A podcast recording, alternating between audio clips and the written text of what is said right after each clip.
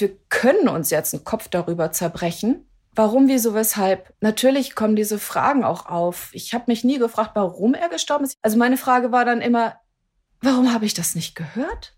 Warum habe ich das nicht mitbekommen? Wie konnte es sein, dass ich, wo wir so eine tiefe Verbindung haben, dass ich einfach schlafe, während er einfach geht? Ich dann dachte, boah, da steckt irgendwas da, dahinter. Da muss irgendeine, ja, irgendetwas Positives muss da dran sein. Vielleicht ein Schutz für mich gewesen, zu sagen, du kannst eh nichts dran ändern. Schlaf du. Hallo und herzlich willkommen zu einer neuen Folge von Elterngespräch, dem Podcast-Talk von Eltern für Eltern. Mein Name ist Julia Schmidt-Jorzig. Ich habe selbst drei Kinder und jeden Tag neue Fragen. Heute an Blanca Falk. Sie ist Mutter von vier Kindern und seit einem Jahr Witwe. Ein Wort, das auch sie sicher vorher niemals mit sich selbst in Verbindung gebracht hätte. Mit ihr will ich darüber sprechen, wie sie und ihre Kinder es geschafft haben, mit diesem jähen Riss im Leben umzugehen und wie es ihnen Stand heute geht. Willkommen, Frau Falk. Ja, hallo.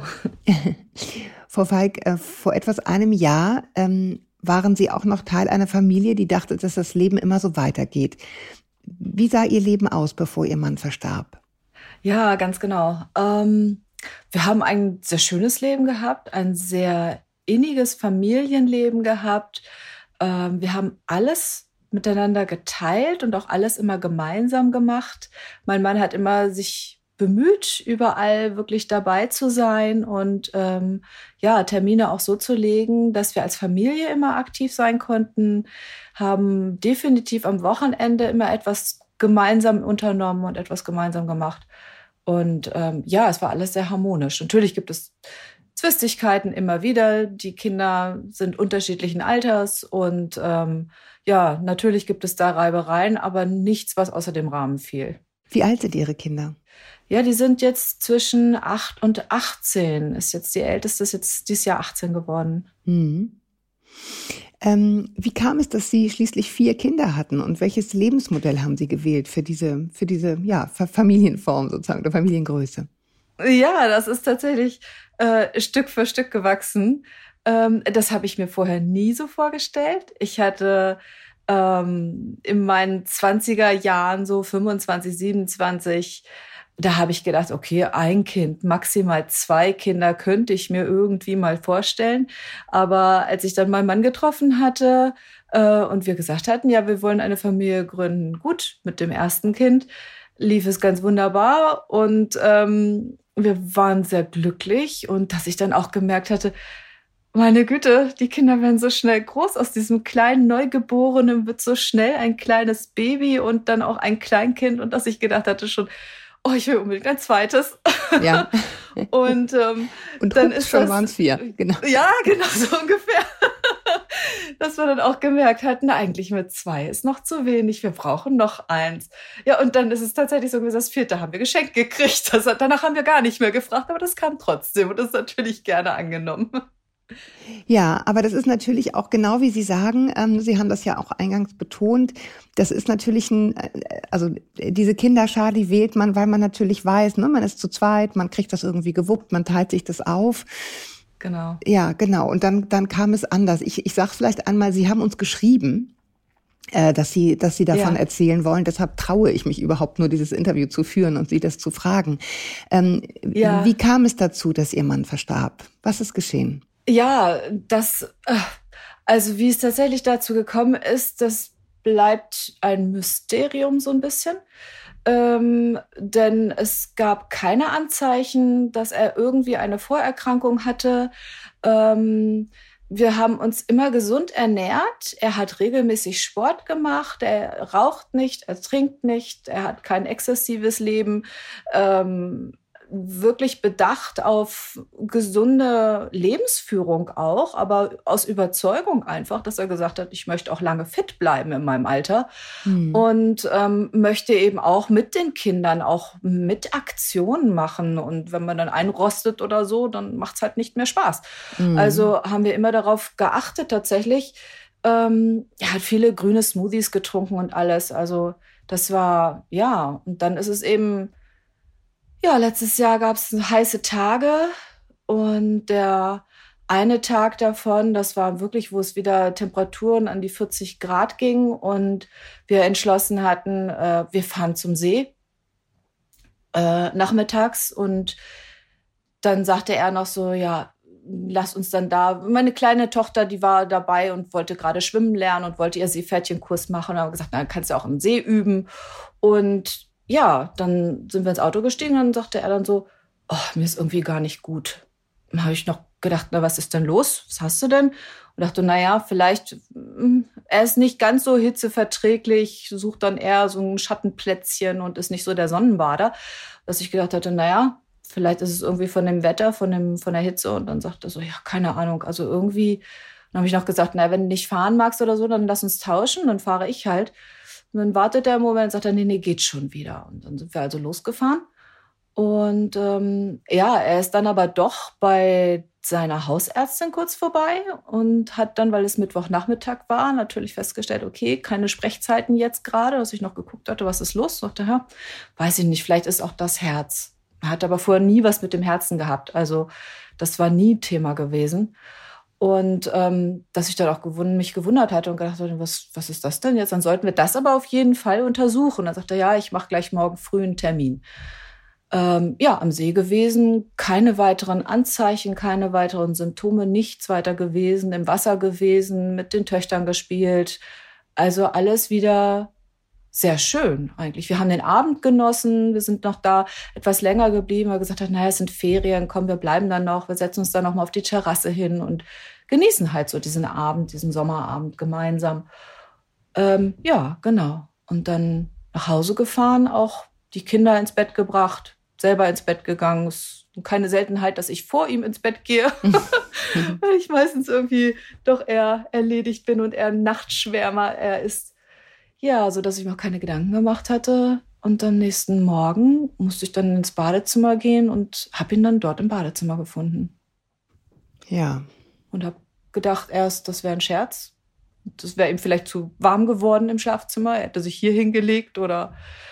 Aber ähm, ja, das, da gab es keine Reaktion mehr. Und das hat ein paar Momente gekostet für mich, zu realisieren, das kann jetzt was Ernsthaftes sein, weil ich nicht im entferntesten, nicht im entferntesten dran gedacht habe.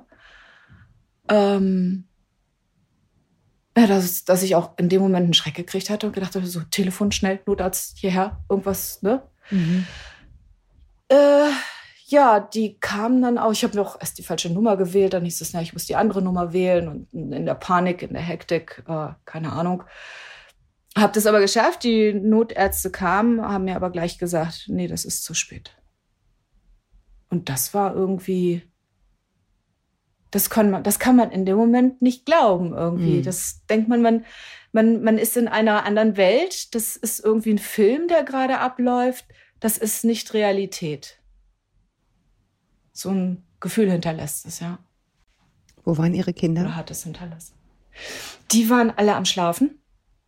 Und die obwohl haben einen der Notarzt guten kam. Schlaf gehabt. Mhm. Obwohl der Notarzt kam, obwohl auch Polizei dann kam und obwohl also unsere Wohnung auf einmal mit fremden Menschen voll war, während ich noch im Schlafanzug rumlief. Und aber das ist, das sind so Nebensächlichkeiten, so unwichtig in dem Moment, dass man das gar nicht wahrnimmt um sich herum. Und ich war so dankbar, dass die wirklich alle so tief geschlafen haben, dass sie das erstmal alles nicht mitbekommen haben. Und ähm, ja, dass ich die dann wecken sollte, wollte, konnte, wollte wahrscheinlich nicht richtig, weil das war tatsächlich so, also für mich natürlich diese Schocksituation, aber das, das Schlimmste, was es ist, zu den, den eigenen Kindern sagen zu müssen, euer Vater ist gestorben. Das war, da habe ich erst gedacht, das kann ich nicht.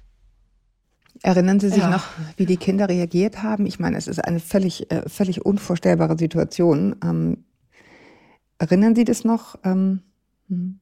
Ja, das ziemlich genau, genau. Das ist so, jedes Kind ist so einzigartig, bringt so seine einzigartigen Fähigkeiten und Dinge mit sich, wie es mit Situationen umgeht. Und so haben die auch sehr unterschiedlich reagiert.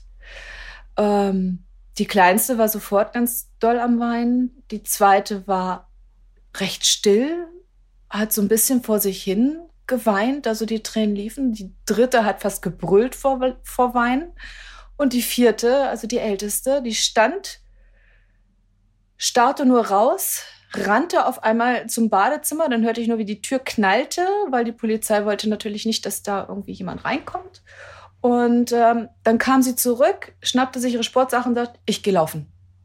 Also mhm. war auch direkt raus und direkt, ähm, ja, musste, musste weg. Irgendwie musste, weiß ich nicht, aus der Situation fliehen oder abarbeiten, weglaufen, ablaufen. Das Thema, ich weiß nicht, aber das war so ihre Reaktion. Das war nicht schön, weil man auch in dem Moment nicht weiß, wie man auffangen kann und wie man trösten kann. Es gibt in dem Moment keinen Trost. Nee. Es gibt nur ein Versuchen, ein Anzunehmen dieser Situation. Ähm, genau, und ein Da zu sein und zu sagen, wir haben uns, wir leben. Mhm. Und das ist mir schnell klar geworden, dass wir jetzt, also der Trauer natürlich ihren Raum lassen dürfen, wobei ich mir nie im Klaren war, was heißt es zu trauern? Was heißt, was ist das Trauer? Ich habe das so noch nie empfunden, auch wenn ich Verluste in der Familie hatte, dass mal der Opa gestorben ist oder ein Onkel gestorben ist. Aber das war nie so, dass ich wusste, was heißt denn trauern? Ja, er fehlt und das ist schade und ich bin traurig, aber ist das Trauer? Ich weiß nicht. In dem Fall habe ich gedacht, wir können uns jetzt einen Kopf darüber zerbrechen, warum, wieso, weshalb. Und ähm, natürlich kommen diese Fragen auch auf. Ich habe mich nie gefragt, warum er gestorben ist. Ich habe immer gefragt, also meine Frage war dann immer, warum habe ich das nicht gehört? Warum habe ich das nicht mitbekommen? Wie konnte es sein, dass ich, wo wir so eine tiefe Verbindung haben, dass ich einfach schlafe, während er einfach geht? Das war für mich, ich dann dachte, boah, da steckt irgendwas da, dahinter. Da muss irgendeine ja, irgendetwas Positives muss da dran sein. Vielleicht ein Schutz für mich gewesen, zu sagen, mhm. du kannst eh nichts dran ändern. Schlaf du, es ist alles gut. Ähm, ja, genau. Ich meine, Sie haben äh, erzählt, wie unterschiedlich die Kinder reagiert haben. Da kriegt man schon ein Gefühl dafür, wie herausfordernd das ist, dann die nächsten Monate zu managen, die natürlich auch alle unterschiedliche Tempi gehen, die Kinder, ne? in, in ihrer Verarbeitung. Ja. Wie, wie ging es damit weiter?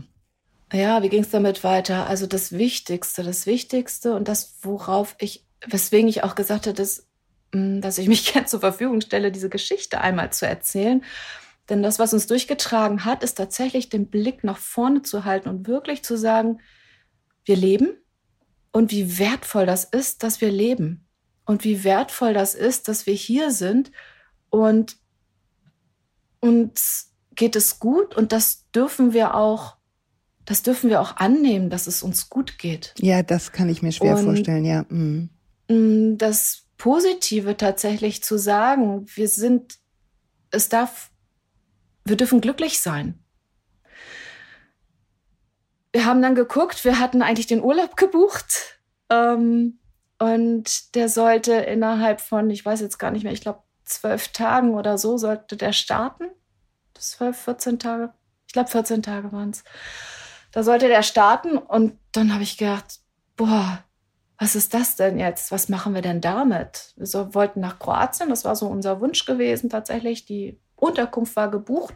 Die Reise war noch nicht durchgeplant, weil das wollte ich auch mit meinem Mann besprechen. Wir wollten, geplant war, dass wir mit dem Auto runterfahren und äh, ja, wo wir übernachten und wie wir die Strecke machen und so. Das hatte ich noch, ja, das war noch in Planung oder war noch nicht ausgereift. Ähm, ich habe meine Kinder gefragt, was machen wir mit dem Urlaub? Können wir jetzt in Urlaub fahren? Und es waren alle sofort, dass sie gesagt haben, Mama, wir wollen in Urlaub. Sie gedacht hatte, okay, ähm, dann liegt es jetzt an mir, das zu organisieren. Das liegt an mir jetzt zu sagen, wie kriegen wir die Beerdigung hin? Wie kriegen wir alles unter Dach und Fach? Und wie schaffen wir das? Wie schaffe ich das alleine tatsächlich mit dem Auto mit vier Kindern in Urlaub zu fahren? Mhm. Und der Fokus war so derart nach vorne gerichtet und so derart zielorientiert, dass ich sagte, dass ich mir wirklich gesagt habe, meine Kinder verdienen es, dass sie glücklich sind. Und ähm, dann setze ich ja, ich weiß nicht, Mutterkräfte werden freigesetzt oder ich weiß nicht, wie sie es nennen wollen, aber ähm, es läuft tatsächlich darauf hinaus zu sagen, nein, wir genießen unser Leben. Und dazu gehört jetzt auch dieser Urlaub und dazu gehört auch die Organisation alles anderen. Ähm, genau, ich habe einen ganz hervorragenden Bestatter gehabt, der mich sehr unterstützt hat, wo ich sehr, sehr dankbar bin für, der sehr empathisch mit der Sache umgegangen ist und wo ich ihm auch ganz offen gesagt hatte, ich möchte, dass diese Beerdigung innerhalb von zwölf Tagen stattfindet. Können wir das machen? Und atmete er auch tief ein und sagte, ja, ganz theoretisch wäre das möglich. Und dann dachte ich, okay, wenn es theoretisch möglich ist, dann schaffen wir das. Und ähm, ja, dann hat er mich sehr gut unterstützt und mir immer wirklich so die Bälle zugeworfen, was als nächstes dran ist, was, ist, was als nächstes dran ist, was als nächstes dran ist. Und ich war wirklich am Rotieren. Ähm, das hat mir auch die Möglichkeit gegeben, nicht so sehr über den Verlust drüber nachzudenken, als tatsächlich in Aktion zu treten und nach vorne zu gucken. Und meine Kinder da auch immer mitzureißen. Ähm, ja, diesen, diesen positiven Blick nach vorne zu halten. Ja. Ganz gleich, ohne, ohne zu verleugnen, dass der Verlust schmerzhaft ist. Ja, genau, das, das denke ich gerade so. Mm, mm. Mm, ja, das ist, ist so ein bisschen Balanceakt. Ähm, zuzulassen, dass man weint, zuzulassen, dass man traurig ist. Das war auch kein Verleugnen, überhaupt nicht. Wir haben also, ich sag mal, so einen kleinen Ort für den Papa hier geschaffen wo wir auch sein Bild aufgestellt haben, wo wir eine Kerze dazu gestellt haben, wo wir, ja, wo meine Kinder, die Kleinste hat ganz viel gemalt, die hat angefangen zu malen. Und dann habe ich gesagt, du kannst das alles Papa malen und alles Papa schenken. Und dann stapelten sich also auch diese Bilder von ihr hier vor seinem Bild, vor seinem Foto. Und ähm, die andere hatte also wirklich gesagt, nein, wir müssen immer diese Kerze anzünden. Und dann dachte ich, ja, dann machen wir das so. Also ich habe jedem Kind ihren Weg gelassen, mit dieser Situation umzugehen und es auch unterstützt, zu sagen, das ist so dein Weg, das zu verarbeiten oder das zu begreifen. Ja, genau. Was hat, was hat Ihnen geholfen und, und was oder wer hat es Ihnen vielleicht auch schwer gemacht im letzten Jahr? Also geholfen hat mir wirklich ganz viel positive Unterstützung auch von Menschen, die, die einfach ergriffen waren von dieser Situation und die dann auch gesagt haben, Bianca, sag uns, was du brauchst. Wir gucken, dass wir dir irgendwo helfen können. Das hat mich sehr beeindruckt. Ähm, Schwierigkeiten waren Behördengänge. Mhm. Also äh, ganz wirklich. Also das war, das war eine kleine Tortur. Und da denke ich auch, da darf es doch ein bisschen Korrektur, glaube ich. Aber die Menschlichkeit in meinem Umfeld und die Menschlichkeit von mm, Personen, denen ich gar nicht so nahe stand, mhm. das hat mich doch positiv überrascht und das hat mich sehr, sehr motiviert auch äh, zu sagen, das schaffen wir. Wir kriegen so viel, so viel äh, Kraft, also auch wenn es einfach nur positive Worte waren. Ähm, einige wussten natürlich auch nicht, wie sie damit umgehen sollten, ob sie was sagen sollten, wie sie es sagen können. Das ist auch eine komische Situation, aber ich bin dann immer, hm, ich bin ein recht offener Mensch, dass ich immer denke, ja, es ist so, wie es ist. Wir müssen es, können es ruhig aussprechen. Ne? Wir können mhm. das nicht totschweigen oder wir können das nicht verdrängen. Es macht keinen Sinn. Ja, ich fand das ganz, ähm, ganz interessant, dass Sie gesagt haben, ähm, Sie sind das ganz viel gefragt worden, ne? was, was können wir tun? Und Sie hätten es gar nicht sagen können. Ne? Das, das konnte ich so nachvollziehen, ja. dieses Gefühl, mhm.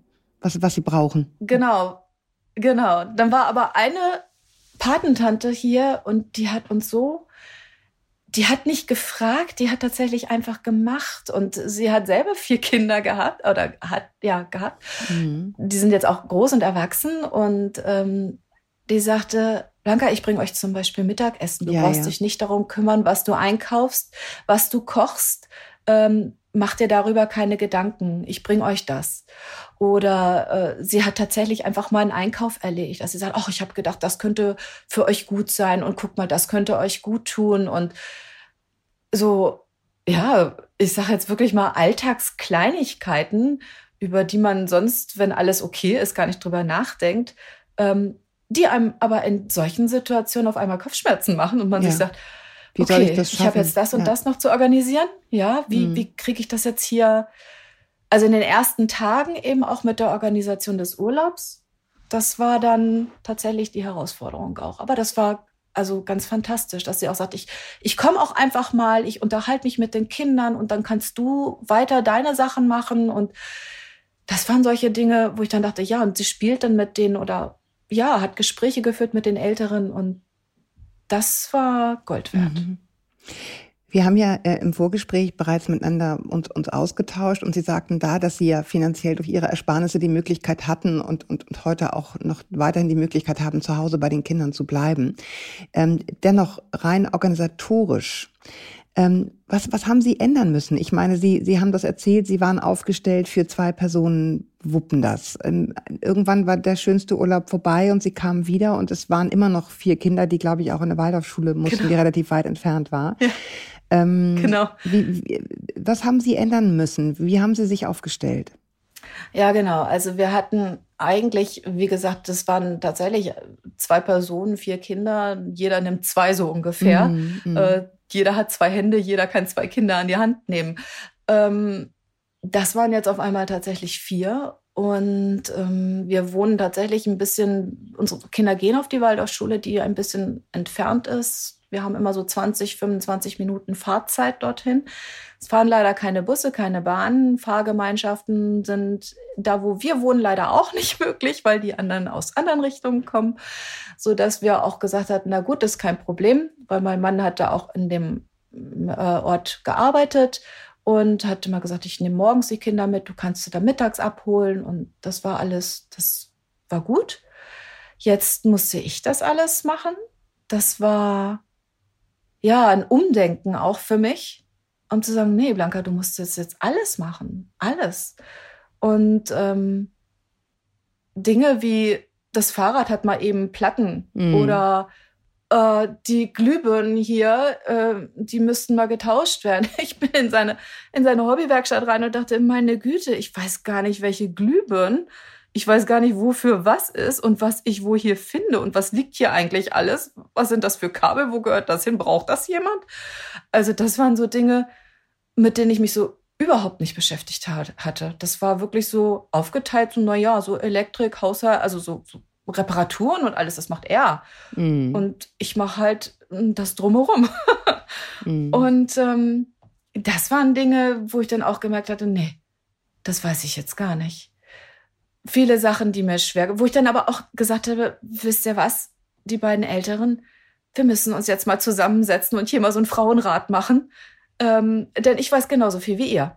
Also wir müssen jetzt uns hier, ich habe immer versucht, die Kinder halt mit ins Boot zu nehmen und zu sagen, das ist unser Leben, wie können wir das jetzt gestalten? Und mhm. was können wir jetzt, was müssen wir tatsächlich lebenspraktisch lernen, um ähm, durch den Tag zu kommen? Und offensichtlich Aber dadurch, kriegen sie es irgendwie hin. Ne? Mhm. Mhm. Ja, genau. Dadurch, dass sie auch auf einer Waldorfschule sind und tatsächlich anpacken auf der Waldorfschule, weil eben ganz viele Praktika gemacht werden und weil eben mit Kopf, Herz und Hand gelernt wird und auch die Hand eben eine Bedeutung hat und auch dieses ähm, nicht nur theoretische, das war, das lief sehr gut oder es läuft noch immer sehr gut. Dass wenn ich auch sage, Mensch, ich komme hier nicht weiter, könnt ihr mal gucken, ähm, dann sind die auch mal sofort dabei und sagen, ja Mama, lass mal, lass mal zeigen, ne? Und zeig mal her, wie, wie geht, wie kann das gehen?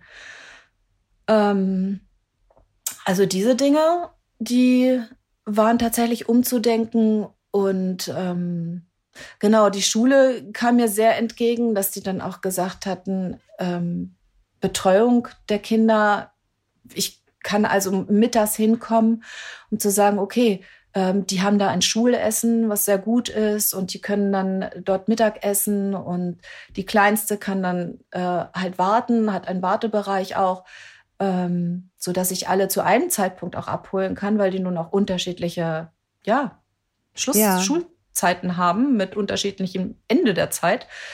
Ähm, das muss immer gelevelt werden, das möglichst also es beschweren sich natürlich alle, oh Mama, ich muss so lange warten, wo ich dann sage, ich krieg's nicht anders hin, es tut mir leid. Also da werden die Kinder jetzt gefordert, äh, zu sagen, okay, pass auf, mach da keine Wartezeit draus, nutz diese Zeit für Dinge, ähm, die du sonst machen würdest. Und wenn du sagen würdest, ja, aber zu Hause könnte ich ein Buch lesen, dann nimmst du dir das Buch halt mit. Mhm. Oder keine Ahnung, ich kannst Hausaufgaben machen, kannst was anderes, was auch immer dir in den Sinn kommt, wo du sagst, eigentlich wollte ich das gerne machen, mach es hier. Ähm, genau, also so ein Umdenken. Wie sind die Freunde Ihrer Kinder mit diesem Einsturz der, der vormals heilen Welt umgegangen? Das ist ja auch fürs Umfeld, ist das ja so ein Blick in so einen vermeintlichen Abgrund, ähm, vor dem man sich erschrickt auch. Wie, wie haben die Kinder, die Freunde Ihrer Kinder reagiert? Oder auch Ihre mhm. gemeinsam als Erwachsene? Die Älteste, das war ganz erstaunlich. Da kamen tatsächlich äh, Klassenkameraden hier auf einmal bei uns her die ich vorher nie gesehen hatte. Da war ich auch erstaunt und sie sagte dann auch, äh, ja Mama, ich gehe mal mit denen spazieren oder gehe eine Runde laufen und ähm, gehe mal raus und dachte ich, ja klar. Das hat mich sehr gefreut und ich habe sie dann hinterher gefragt, habt ihr darüber gesprochen? Sagt sie, nee, nicht wirklich. Also die waren auf einmal einfach da und hatten ein Gefühl gehabt, sie müssten einfach ja, für meine Tochter einfach da sein und einfach mit ihr was unternehmen. Mhm. Und das hat mich sehr beeindruckt. Das fand ich, das hat ihr auch unheimlich gut getan. Die engeren Freundinnen, die haben natürlich irgendwo ähm, versucht, ein Gespräch zu führen, aber dadurch, dass meine Tochter da, glaube ich, nicht ganz so beredsam ist, ähm, sind die sehr sensibel auch. Und, und das war dann nicht wirklich Gesprächsthema, sondern was können wir jetzt gemeinsam unternehmen? Mhm, ja. Eher auf dieser Ebene. Und bei der zweiten war das ähnlich. Da wurde tatsächlich ein bisschen mehr gesprochen, weil sie auch gerne redet. Ähm, genau, und da wurde, glaube ich, tiefer in das ein bisschen eingestiegen. Aber es war jetzt kein, kein Rückzug, weil das hätte ich mir auch erklären können, ne? dass Kinder sagen, oh Gott, ich schrecke davor zurück. Ich, ich, ich, äh, ich kann das nicht. Ja, ähm, das war kein Rückzug. Nee, äh, also die Älteste wollte im grundsätzlich darüber reden. So, das war ich nicht meinte so jetzt Ding, die Freunde. Ich meinte die Freunde, ne? Ach so, also, so ah, die, die okay, sozusagen okay. nicht betroffen nee. sind, die das hätte ich nachvollziehbar auch ja. gefunden, wenn man dann sagt, oh Gott, das ist irgendwie so ein, ich kann in diesen Abgrund gar nicht blicken. Ich, ich möchte das, ja. möchte da gar nicht hindenken, sozusagen. Aber das, so wie Sie das erzählen, hat das nicht stattgefunden. Das hat nicht stattgefunden. Nein, mhm. es ist tatsächlich bei der zweiten Tochter auch jemand gewesen, wo die Mutter mich auch direkt angeschrieben oder angesprochen hat und gesagt hat, weißt du was, Blanca, bei uns ist es ja ähnlich gewesen. Der Papa ist auch gestorben. Und das waren aber andere Beweggründe, das war andere mhm. Situation und ähm, war mehr oder weniger abzusehen. Und ähm, daraufhin hatte sie halt gesagt, dass ihre Kinder eben, hatte mir eben Vorschläge gemacht, hat gesagt, wie sie damit umgegangen ist und dass es eben Trauer ähm, Treffen gibt für Kinder eben auch. Mhm. Und machen das ihre Kinder? Nee. Mhm, mhm, mhm. ich habe es denen angeboten, habe gesagt, Mensch, geht doch mal hin, guckt doch mal, vielleicht tut's euch gut, vielleicht ihr wisst doch gar nicht, wie das ist. Und wenn da mehrere sind, die auch so betroffen sind, ähm, aber das war, ich konnte sie nicht bewegen, überhaupt mhm. mal hinzuschauen. Und dann dachte ich, na ja, gut, vielleicht kommt das ja noch. Es muss ja nicht jetzt sofort sein. Dachte, vielleicht darf ein bisschen Zeit vergehen und weil ich auch niemanden irgendwo ähm, ja, also hm, wie soll ich das sagen, bestutzen wollte oder so. Ne? Das ist, soll jeder so das verarbeiten ja. können. Und ähm, da ist es ja immer schwierig, welche Hilfestellung gebe ich denen jetzt, dass sie das verarbeiten können. Ähm, die kleinste tatsächlich, die hat an der Waldorfschule und auch die zweite, also die zweitkleinste, die beiden kleineren, die haben an der Waldorfschule Schule Heileurythmie bekommen. Und das hat sie total gestärkt, weil da habe ich gemerkt, dass die Kleinste angefangen hat und auch die Zweite, sich innerlich zurückzuziehen und sich so dem Leben ein bisschen zu versagen. Mhm. Und ähm, das hat mich so ein bisschen, da haben so meine Alarmglocken so ein bisschen geläutet, dass ich dachte, oh, oh, hier musst du aufpassen, da müssen wir irgendwie mehr drauf schauen. Ähm, und dann haben die diese Heileurythmie bekommen und da sind die beiden aufgeblüht da habe ich gedacht, so meine Güte. Also ich war keine Ahnung, was da bewirkt wird, keine Ahnung, wie das funktioniert. Naja, es ist völlig, völlig nachvollziehbar. Ne? Also so ein Körper, der reagiert ja auch auf, auf, auf Trauer und den dann wieder wirklich in Bewegung zu bringen, scheint mir, scheint mir logisch. Genau, also das war faszinierend. Also das fand ich sehr gut und das hat mir, hat mir dann auch wieder so die, ein bisschen die Last genommen, zu sagen, ich möchte jetzt auch nichts verkehrt machen. Ich möchte jetzt auch, dass die da gut durch diese Situation eben durchgehen können. Ähm, musste halt immer auch für jedes Kind seinen speziellen Blick haben. Ja. Aber ja, dadurch, dass ich eben zu Hause war für meine Kinder, wirklich von Anfang an, habe ich immer alle ganz gut im Blick gehabt und äh, eine gute Verbindung zu denen gehabt, die mich immer schnell erahnen lassen, was jetzt dieses Kind gerade braucht. Ähm, die Freunde, die Sie hatten als Ehepaar, das ist ja meistens dann auch so eine, also fast so eine Mathematik, wenn man so will. Ne? Es muss irgendwie, es gibt dann irgendwie zwei und zwei und man trifft sich und ähm, wie, wie ist es da weitergegangen? Weil das stelle ich mir nicht einfach vor, wenn man gewohnt ist, sich zu vier zu treffen, zum Beispiel, ne? oder zu sechs zu grillen und dann ist da auf einmal so eine Asymmetrie drin. Wie, wie sind Freunde damit umgegangen? Wie, wie, wie ist das für Sie gewesen? Ja, da würde ich gar, gar nicht sagen, dass es bei uns tatsächlich so war ähm, dadurch, dass wir wirklich so Familie gelebt haben, ähm, ja, wir haben auch Paar gelebt, aber Paar nie so, dass wir jetzt gesagt haben, wir treffen uns jetzt, wir lassen die Kinder zu Hause und wir treffen uns jetzt alleine mit Freunden. Es waren dann immer Familien, mit denen wir uns getroffen haben. Ja, aber sind und, ja doch Paare ähm, dann, ne? Also ja, ja, genau, sind auch Paare, aber das ist eben dieses Familiengefüge, wo ich jetzt sage, ich gehe jetzt halt mit meinen Kindern dahin. Mhm. Ja, es fehlt der Partner, aber es ist nicht so ein Gefühl mhm. mh, mm, des reinen mhm. Ähm, mhm. wir Erwachsenen unter uns. Ja, ja. So dass ich nicht das Gefühl hatte, dass da so eine Disbalance tatsächlich entsteht. Ja, natürlich ist so ein bisschen, also von, von anderer Seite aus, die Frauen reagieren recht positiv. Die Männer ziehen sich ein bisschen zurück und wissen vielleicht weniger mit dieser Situation bei mir umzugehen, wobei ich, also wie gesagt, immer offen bin und gedenken und mhm. denke, ja, jeder darf so sein, wie er ist.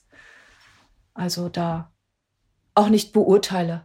Ich, ich frage mich, wird man auf eine gewisse Weise vielleicht auch so merkwürdig angstfrei, wenn sowas geschehen ist, nach dem Motto, mir ist das Schlimmste geschehen, jetzt kann mich nichts mehr erschüttern? Kommt da irgendwie so ein, wenn man so will, so ein Mut der Verzweiflung oder sowas? Ähm, gibt es solche Gefühle bei Ihnen?